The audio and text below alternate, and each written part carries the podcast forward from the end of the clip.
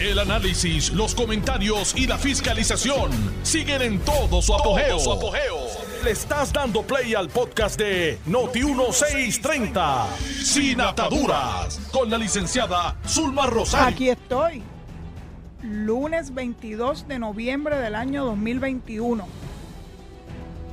Qué rico, empezamos una semana que es muy importante, es la semana de dar gracias a nuestro creador se le da gracias todos los días, pero saben ya que el jueves es el día designado para celebrar particularmente ese momento donde nos reunimos en familia para darle gracias a Dios. Darle gracias a Dios por, tener una familia, por tener un techo, por tener alimento. Eh, es mucho lo que tenemos que darle gracias a Dios. Así que empezamos esta semana de acción de gracias este Zulma Rosario Vega, en Sin Atadura, por Noti1, la mejor estación de Puerto Rico. Bueno, los que me siguen en Twitter, que saben que mi handle es arroba desde el paraíso 2, eh, se dieron cuenta que retomé mi actividad favorita, el chinchorreo. Claro, con medidas de seguridad. Yo tengo tres vacunas puestas. Me hice en las últimas dos semanas dos pruebas eh, que gracias a Dios resultaron negativas de COVID y siempre ando con mi mascarilla puesta cuando estoy fuera de mi, ¿verdad? de mi enclave familiar. Así que con todas las medidas de seguridad, pues fuimos a buscar Pascuas en donde mejor las crían que en Ay Bonito. Yo sé que no todo el mundo se puede dar el viajecito hasta allá, pero yo mientras tenga la oportunidad de darme un viajecito para Ay Bonito, claro que lo voy a hacer. Y claro que las voy a escoger y escogí unas Pascuas hermosas. Eh, ayer les eh, enseñé en Twitter una foto de las Pascuas que tienen uno de mis amigos, era suplidor mío cuando yo tenía el jardín allá en Lajas. Y ese querido amigo Alex de Jardín Ezequiel eh, me escogió las más bonitas Pascuas que tenía en la tarde de ayer domingo allá en su jardín. Vine cargada de Pascua y locas por lucirlas ante mi familia, que se avecina una visita especial de parte de ellos próximamente, bien próximamente. Bueno, hay muchas cositas con las que podemos comenzar este programa, además del chinchorreo. Ah, bueno, el chinchorreo de Pascua y chinchorreo de lechón. O sea, ir ahí bonito y no darme un vueltoncito, ¿verdad? Una pequeña, un pequeño desvío a comerme un cantito de lechón con cuero, eh, eso hubiese sido una locura. Así que, y como yo tenía un bajón grande, grande, grande de carne de cerdo, porque ustedes saben que yo recién hace una semana que llegué de Turquía, un viaje extraordinario, maravilloso, pero en Turquía no comen cerdo. Así que como yo no como carne de cordero, que es la que ellos comen, estaba en una situación un tanto difícil. Eh, pero nada, pude comer algo. Pero mi lechón, como mi lechón, ninguno. Así que me di el gustazo ayer, comí cuerito, comí batata, comí guineíto y morcilla, claro que sí. Así que ustedes vieron las fotos que publiqué. Un hermoso ejemplar en un lugar extraordinario allá en Guabate, eh, en Los Amigos, la lechonera Los Amigos favorita de muchos. En el ratito que estuve allí llegaron dos guaguas de chinchorreo, dos, repleta de gente. Así que fue un gran domingo. Estoy bastante cansada de ese viajecito, pero muy feliz de estar frente a los micrófonos de Noti1 conversando con ustedes. Esto es una conversación eh, y hay muchas cosas que quiero discutir desde mi óptica, ¿verdad? Pues por ejemplo, este fin de semana fue la gran convención del Partido Nuevo Progresista. Ese es el partido del cual yo soy, ¿verdad? Este miembro, vamos a decirlo de esa forma, desde que yo era una muchachita, desde el año 1968 cuando se fundó. Yo tenía, bendito sea Dios, yo tenía 13 años eh, cuando eso ocurrió y mi padre, que era un gran político y admirador de don Luis Ferré, decidió ponerme de segundo nombre, de eso es la R, Zulma R Rosario, ¿verdad?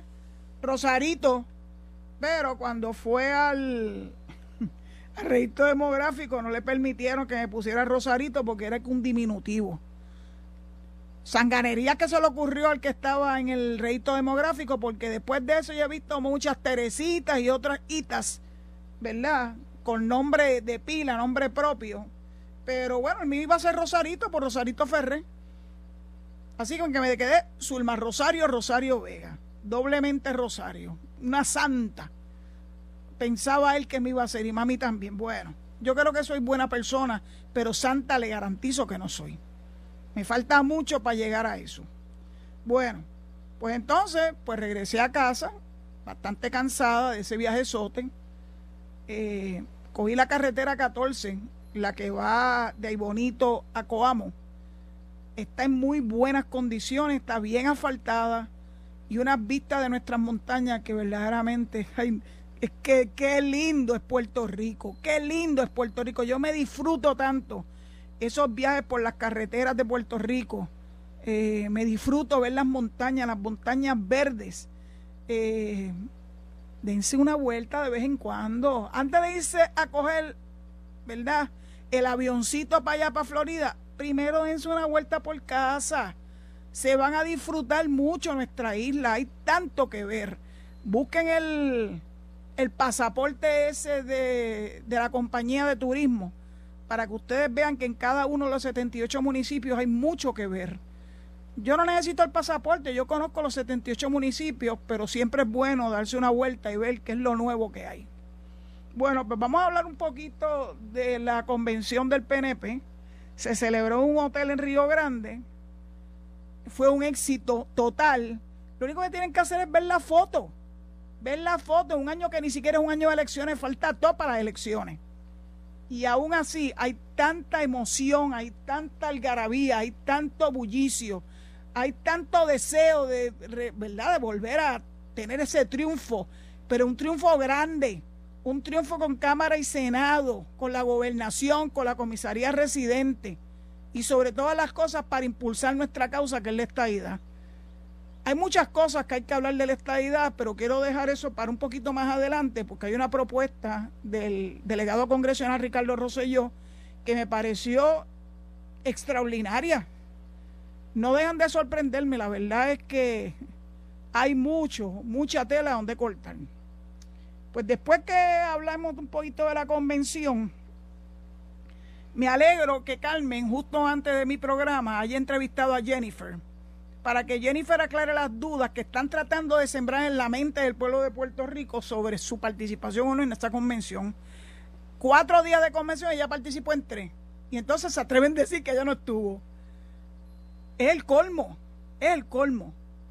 Eh, Jennifer ha endosado públicamente a nuestro gobernador Pedro Pierluisi, lo ha endosado públicamente, y no solamente eso, sino que mostró que ha radicado nuevamente su candidatura a la comisión, a la comisionada, a comisaría residente eh, para las próximas elecciones ante la Federal Elections Commission. Lo tiene que hacer porque para poder recaudar fondos para, para su empeño de retornar a la comisaría residente, tiene que hacer una gestión ante el Federal Elections Commission y lo puso. ¿Y por qué siguen poniendo en tela de juicio? que Jennifer va a correr para la comisaría residente. Ah, claro, porque quieren crear, crear, crear una supuesta división entre Jennifer y nuestro gobernador. Es producto de la ficción de la mente de mucha gente que tienen terror ese binomio. El primero que tiene terror es el Partido Popular, el Partido Popular que anda desmembrado.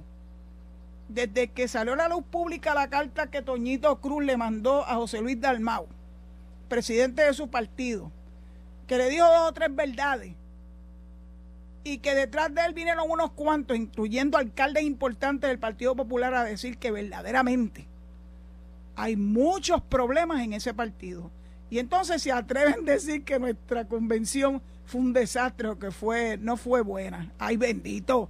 Pero si hasta Luisito Vigoró estaba allí, eso les debe haber dolido muchísimo. Yo me reí en cantidad cuando vi la primera foto de Luisito Vigoro con un vaso con el logo del Partido Nuevo Progresista, luego con una camiseta llena de palmas. Y claro, esto es parte de, ¿verdad?, de cómo somos nosotros los boricuas, nos, nos gusta, gusta mucho, mucho. El relajo y la bachata. Así que fue motivo de, de, mucha, de mucha risa, de mucho comentario la presencia de Luisito Vigoro. No se olviden que Luisito Vigoro está casada con Dana Miro, la hija de Dimiro. ¿Se acuerdan de Dimiro? Ese gran baluarte del PNP. No se olviden que después de tantos años de casado es posible que algo se le haya, ¿verdad? Por osmosis, algo vaya cayendo en la mente de, Luisito Vigoro. Es un personaje eh, ya veremos si se sostiene, ¿verdad?, en ese salto cuántico al PNP. Es inmaterial, verdaderamente. Es bienvenido, siempre es bienvenido alguien que, que entienda que la estadidad es la única alternativa para nuestro querido terruño y que este es el, momento idóneo para seguir trabajando por ella. Así que pues sí, fue una convención exitosísima. Whether you like it or not, Jorge Colbert, por favor despierta, mi hijo. Te hace daño el estar soñando con pajaritos preñados. Ponte a trabajar en lo que tienes que hacer. Ponte a trabajar en la reorganización de Mayagüez, que tienes un alcalde que está a punto de nada para salir de esa alcaldía. O sale antes o sale después, pero sale. De que sale, sale, Guillito. Hoy estuve en un sitio, eh, no voy a decir cuál, allí en Mayagüez, pues estaba haciendo una gestión. Y la persona que me atendió, que es una profesional, me dice, ¿qué usted piensa de Guillito? Yo me le quedo mirando como diciendo, ¿de verdad que usted piensa que yo debo decir y emitir mi opinión de Guillito? Pero si es que Guillito se vende solo. Es un hombre que tiene serios problemas, muy serios, me dice, fue que yo lo vi este fin de semana en un juego de pelota. Y dije, bueno, él tiene derecho a ir a los juegos de pelota, debe disfrutarlo mientras esté fuera, en la libre comunidad, porque yo no estoy muy segura de que vaya a estar mucho rato fuera. Así que este es un buen momento para, para que él disfrute, ¿verdad?, de la libertad eh, antes de que se torne la situación más y más difícil. Él tiene encima un FEI eh, sabe que hay una investigación seria y profunda relacionada con su desfalco de los 9 millones que se le otorgó la legislatura estatal para fines del hospital y centro de trauma de Mayagüez, que no los invirtió ahí, se puso a hacer cuentas galanas con los 9 millones, que tanto que lloró por esos 9 millones y cuando se los entregaron hizo fiesta con ellos. Y luego entonces se puso a hacer préstamos, bastante extraños, en una cooperativa al otro lado de la isla, en las piedras, donde explotó el tanque de gas en esa, ¿verdad? En esa tragedia que hubo en ese pueblo querido, que también es un pueblo muy cercano a mi corazón.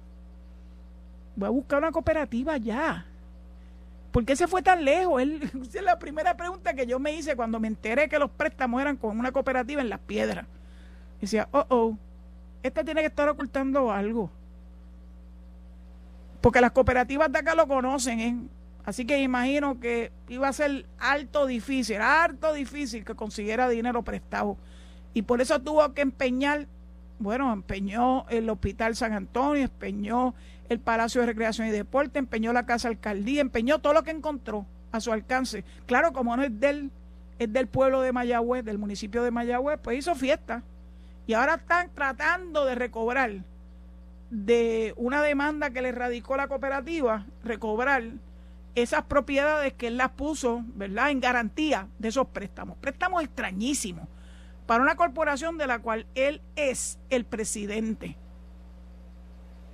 Y, se trató de desentender que no tenía nada que ver con eso. Oiga, señor, cuando usted es presidente de una organización, una corporación, usted tiene mucho, tiene mucha responsabilidad.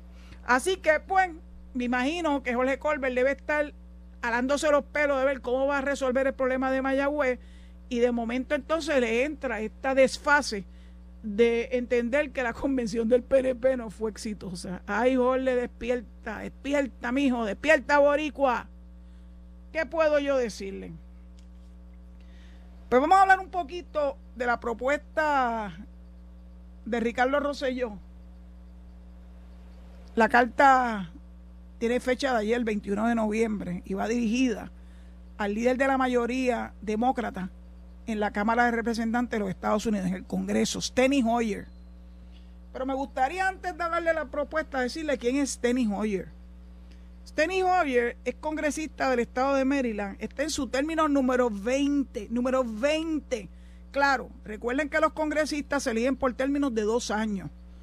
Así que han sido 10 años corridos, 10 eh, elecciones en donde él ha salido reelecto y eso es desde el 1981 y desde el 2019 se convirtió en líder de la mayoría demócrata en la Cámara de Representantes de los Estados Unidos. Pero antes de eso, Steny Hoyer fue senador en la legislatura estatal de Maryland, Maryland, mi estado, mi estado querido.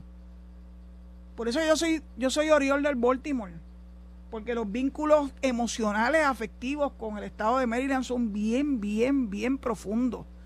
Allá se fue a estudiar mi hermana mayor, por allá se casó, por allá crió a sus cuatro muchachos. Mi segunda hermana también hizo exactamente lo mismo. Y me da una enorme alegría decirles que yo estudié en Maryland también, en Notre Dame of Maryland University. Allí conocí a Barbara Mikulski, que es la congresista que más años ha estado activa en el Congreso de los Estados Unidos, primero como congresista y luego como senadora federal. Y esa fue mi maestra mi maestra de sociología y fue compañera de clase de mi hermana mayor. De hecho, cuando me vio la primera vez en clase, me preguntó, Rosario, from Puerto Rico. Y yo le dije, yes. Are you in any way related to the Rosario Sisters? Y yo le dije, yo soy la más chiquita. Llegó la su rapa. Soy yo. Ay, qué alegría le dio esa mujer.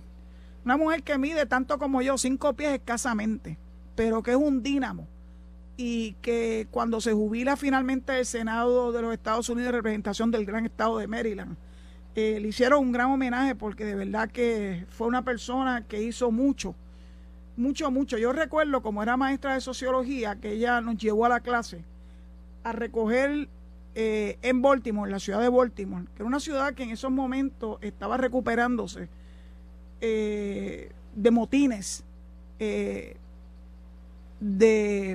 ¿verdad? De, vínculo racial. Y estaba destruido. Y ella quería que nosotros viéramos las comunidades y las necesidades de las comunidades, porque la sociología no es meramente verlo en libros de texto, es verlo allí, personalmente. Y aprendimos tanto con ella, tanto y tanto con ella, especialmente esa sensibilidad hacia las minorías. Y pues Barbara Mikulski me enseñó mucho, eh, representó gallardamente al estado de Maryland, hizo grandes contribuciones al Senado de los Estados Unidos y al estado de Maryland. Y entonces Penny Hoyer, que aunque lo que estado siempre en, la, en el Congreso, en el lado de la Cámara de Representantes, ha estado 20 años, 20 años en el Congreso de los Estados Unidos. Así que a esta persona es que Ricardo Rosselló le dirige su comunicación diciéndole, miren, allá en, el, en la Comisión de Recursos Naturales de Grijalba, la cosa está trancada. Y ni se mueve ni para adelante ni para atrás, ni el proyecto HR 1522, que es el que nosotros ¿verdad? respaldamos, el de Darren Soto y Jennifer González, que está, tiene un número cada vez más grande de co-sponsors. En la semana pasada les hablé de dos co-sponsors nuevas, una del estado de Delaware, el estado de Biden, y una del estado de Texas. Así que el proyecto está vivito y coreando. El proyecto de Nidia Velázquez no ha conseguido nada. Se quedó estancado. Pero Grijalva, que es muy afín con, con Nidia Velázquez, eh, con tal de no soltar el de Nidia, este, pues entonces tiene aguantado el de Jennifer y el de Darren Soto. Dicho eso, ese impasse, yo lo llamé de estrancar el juego, pues viene Ricardo Rosselló con una propuesta muy interesante. Y esa propuesta es, pues miren, como no hay una definición del no en el proyecto del acta de admisión, porque se propone un plebiscito vinculante posterior a que el Congreso de los Estados Unidos ofrezca la estadidad, pues mire, a ver una, vamos a decir que el no va a ser para acoger la propuesta de los que creen en la soberanía separada de los Estados Unidos y que el pueblo decida, que el pueblo decida si quiere una asamblea constituyente. Yo creo que más democrático que eso imposible. Me parece que es una movida muy inteligente de parte del doctor Rosselló en su rol de delegado congresional y estoy segura que el portavoz de la mayoría y líder, líder eh, de la mayoría en la Cámara, la va a tomar con mucho, con mucho, con mucha seriedad. Es importante, estamos en un momento bien determinante en nuestra lucha por la estadidad y no podemos ni un solo momento eh, sentarnos a relajar porque estamos en un momento importante. De hecho, sé que hubo mucha participación en, ¿verdad? en el booth, en la convención, para que siga nutriéndose la delegación congresional extendida. Recuerden que la forma de llegar a ellos lo tuvieron frente a sí y pudieron radicar su, su, ¿verdad? su solicitud en persona, eh, pero lo pueden hacer por internet a través de delegates con ese al final punto US y ahí llenan sus datos y se convierten en parte de esa delegación extendida que ha tenido grandes, grandes logros, especialmente seguir atrayendo ecoauspiciadores al proyecto HR 1522 y al proyecto S780 en el Senado de los Estados Unidos, que son los actas de admisión de Puerto Rico. Creo que debo irme en break ahora, ya son según mi reloj las 4 y 25, así que le cedo mi micrófono a Seda, a Serra, perdón, eh, esperando que ustedes regresen a escuchar lo que tengo que decir el resto de la tarde después de la pausa. Muchas gracias. Estás escuchando el podcast de Sin Atadura. Sin Atadura. Con la licenciada Zulma Rosario. Por Noti1630. estoy de regreso recordándoles que de lunes, martes y miércoles no se atienden llamadas por una situación de índole técnica que no hemos podido resolver. Eh, dicho eso, pues jueves y viernes sí, con mucho gusto, salvo que este jueves, pues Día de Acción de Gracia. Ese día no hay programa. Eh, ese día es para pasarlo en familia.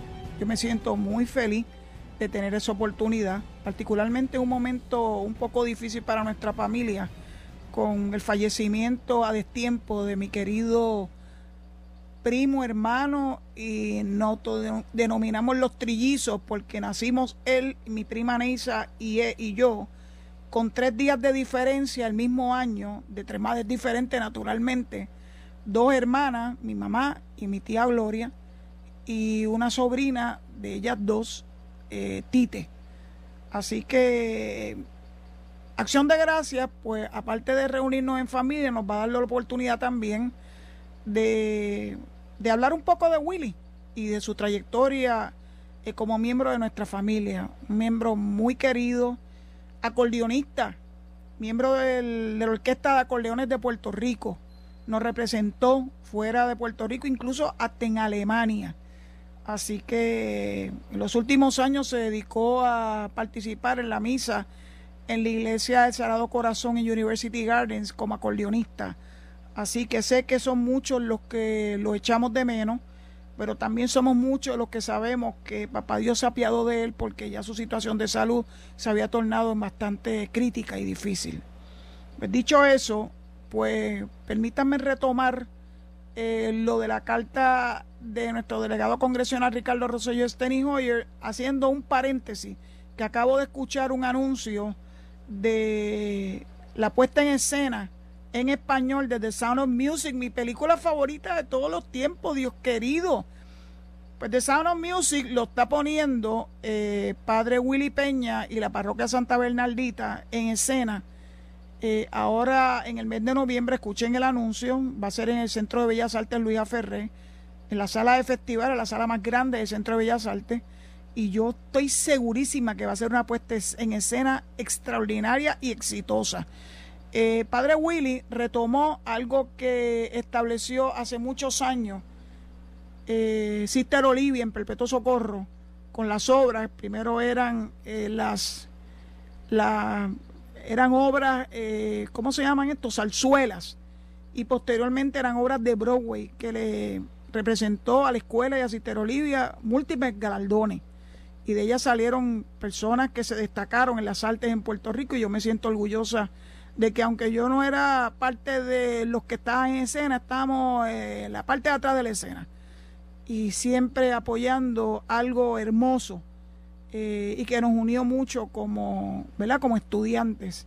Así que a Padre Willy Peña, que yo quiero muchísimo, Padre Willy, qué bueno que usted ha tomado la batuta de seguir presentando estas obras musicales para beneficio de todo el pueblo de Puerto Rico. Así que vamos a ver si puedo darme una vueltita por allá. Ustedes saben que viajar hasta San Juan a mí me resulta un poquito difícil, pesado, porque después que yo me regresé para acá, para mi paraíso, se me hace bien difícil ir a San Juan. De hecho, mi familia viene para acá, este, al paraíso, el, el jueves, para Acción de Gracias. Bueno, retomemos la carta del doctor Rosselló, porque creo que es importante que conozcamos que esta gestión, que parece algo singular, es una propuesta novedosa y va dirigida a destrancar lo que está pasando en la Comisión de Recursos Naturales de la Cámara de Representantes de los Estados Unidos. El doctor Michael González reaccionó al tuit que yo puse, donde incluyo la carta del doctor Rosselló para que la puedan leer todo. No, no se tienen que eh, no, nunca, nunca, nunca oigan las cosas solamente de, por la voz de tercero.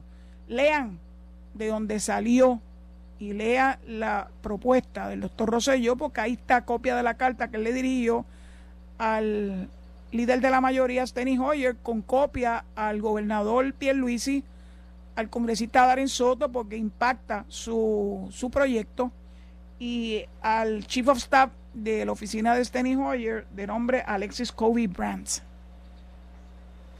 Esto es serio.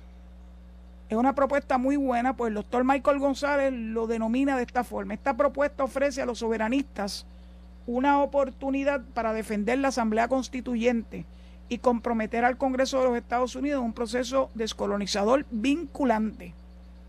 Así que esta es su gran oportunidad para que echen un lado la cuestión de que de la única forma que, ellos logran, cosa que los dificulto, este, la famosa asamblea constituyente es mediante el HR de la autoridad de Nidia Velázquez y que se monten en este barco que les conviene, porque van a tener una oportunidad de que la propuesta de asamblea constituyente sea avalada o rechazada por el pueblo directamente, por el voto directo del pueblo. No hay nada más importante, no hay nada más sagrado que el voto.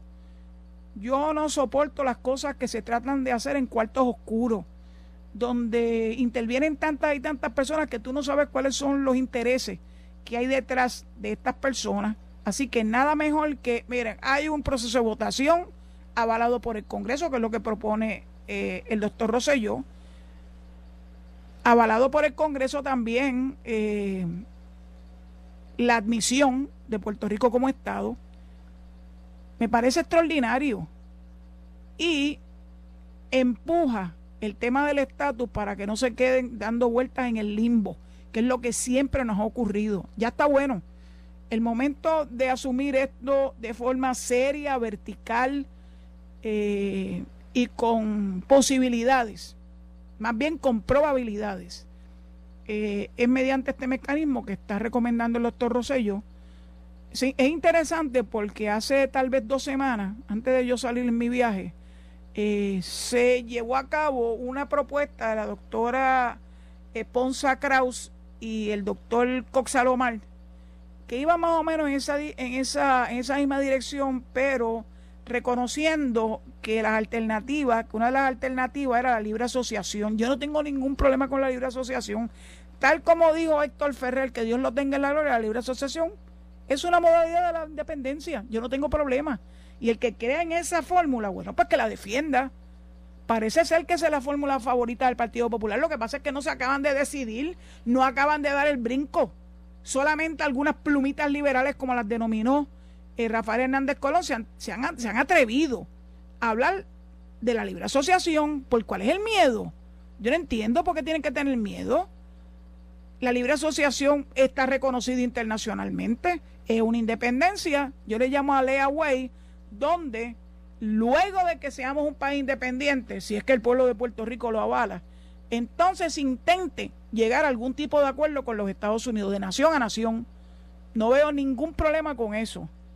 Pero el problema que tiene el Partido Popular es que entre sus miembros un número parece ser sustancial de ellos favorecen esta propuesta, pero le tienen terror, le tienen terror porque está vinculada, no lo pueden negar a la independencia y ellos saben que en Puerto Rico la independencia no tiene ninguna posibilidad, ninguna. Bueno, el Partido Independentista no la defiende, eso sí que es el colmo. Y el Movimiento Victoria Ciudadana, aunque sabemos, igual que el Proyecto Dignidad, que son partidos independentistas en su, en su entronque, no se atreven tampoco a defenderla, le tienen terror a defender la, la independencia. Esto es increíble.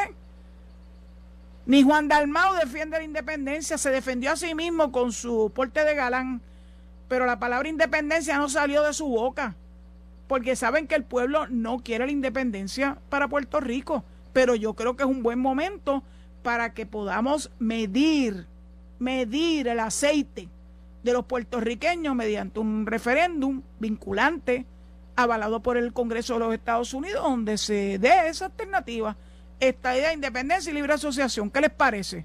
No está tan difícil, nada de difícil, vamos a hacerlo. Y la Asamblea Constituyente también.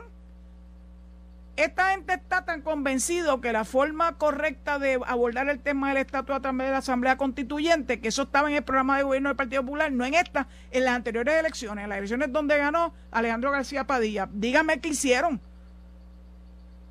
para hacer realidad esa propuesta que estaba en el programa de gobierno del Partido Popular. No hicieron nada. No hicieron nada, teniendo mayoría, Cámara, Senado y Gobernación le engavetaron. ¿Por qué? Porque saben lo que eso significa para Puerto Rico. Se ve bonito en el papel, muy bonito en el papel, pero cuando la tienen que explicar al pueblo de Puerto Rico, ahí es donde se pone la cosa difícil.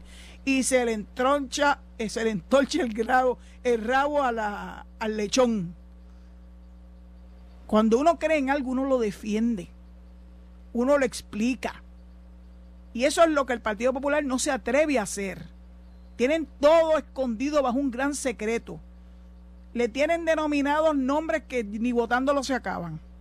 ¿Qué si eres la culminado? ¿Qué si eres, ¿Qué si eres la de los otros? Miren, no le sigan dando nombres a Lela. El ELA es lo que es, un territorio sujeto a la cláusula territorial y sujeto a las disposiciones y a los poderes del Congreso de los Estados Unidos, por más vueltas que le dé, eso es lo que es. La mona, aunque la vistan de cena, mona que se queda con el permiso de mi amiga Grace, la monita rebelde. Pero esa es la realidad y ella lo sabe también.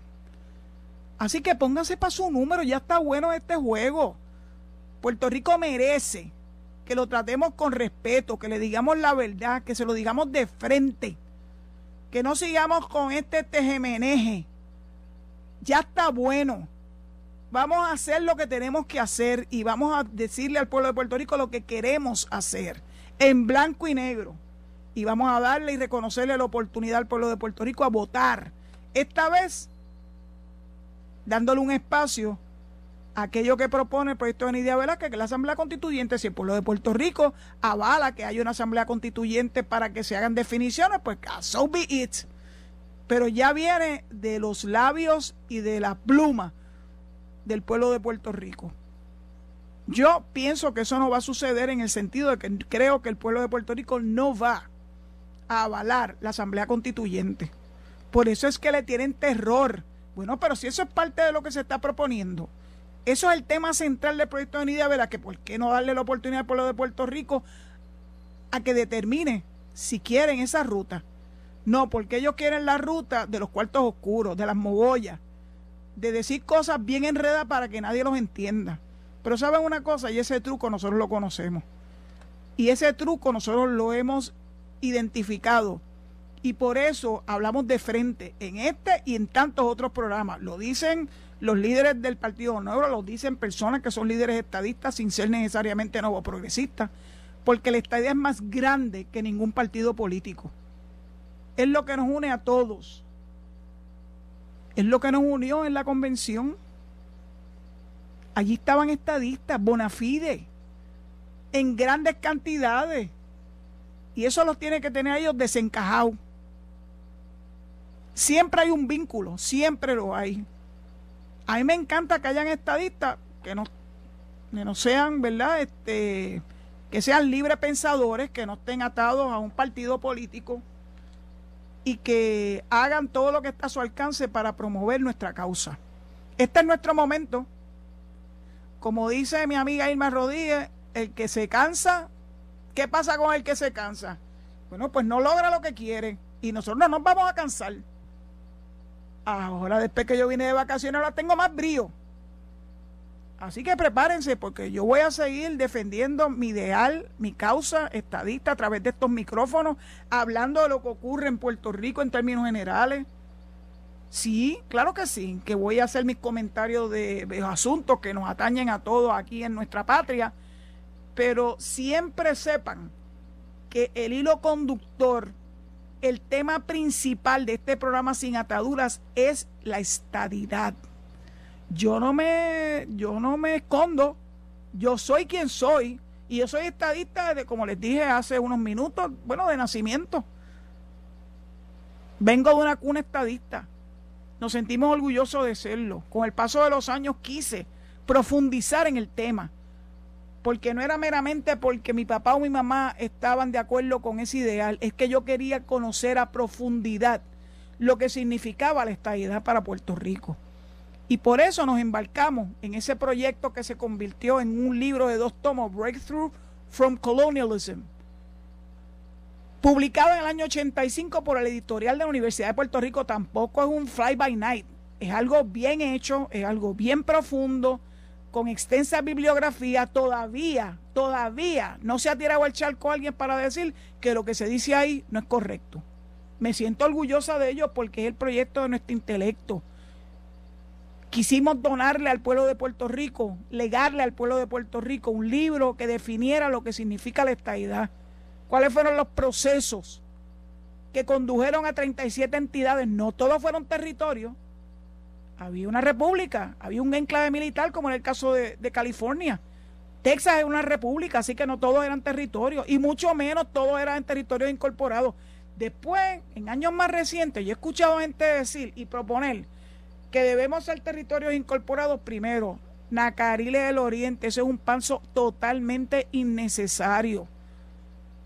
Eso de, territorio incorporado se lo inventó el Tribunal Supremo para mantenernos alejados y discriminados. No caigamos en esa trampa.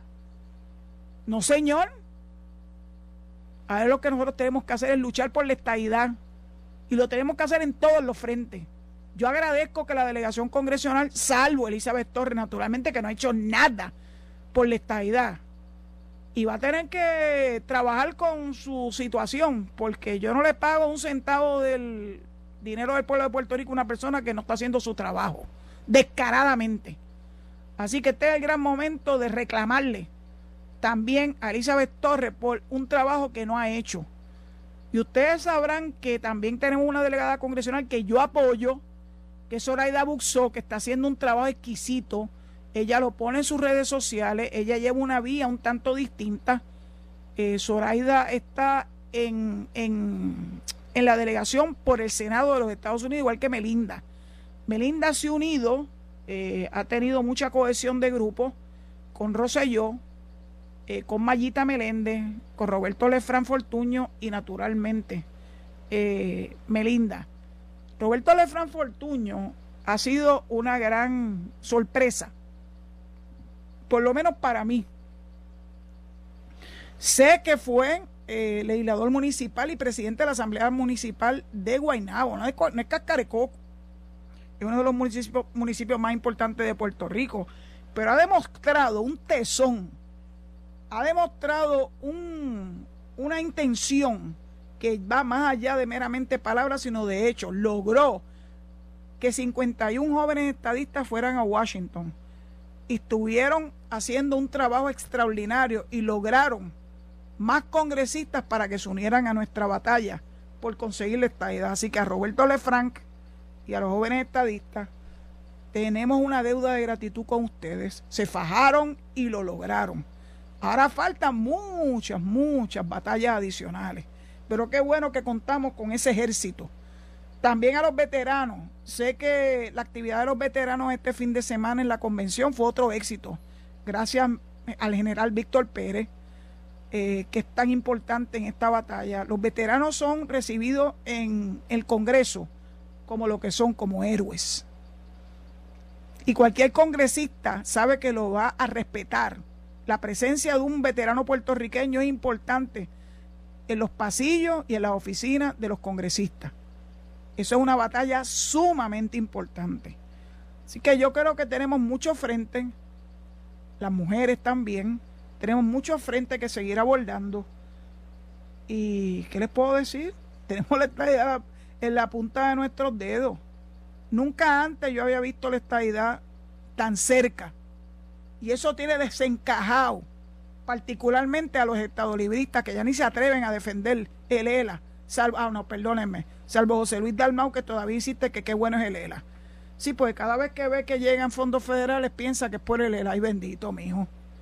Si se los están dando también a Guam y a otros territorios cuyos residentes son ciudadanos americanos, aquí la clave es ser ciudadano americano, no ser ELA que acabe de entenderlo. Tal vez el día que le entienda eso, se le quita ese, esa nublazón que tiene en la cabeza de seguir defendiendo lo indefendible.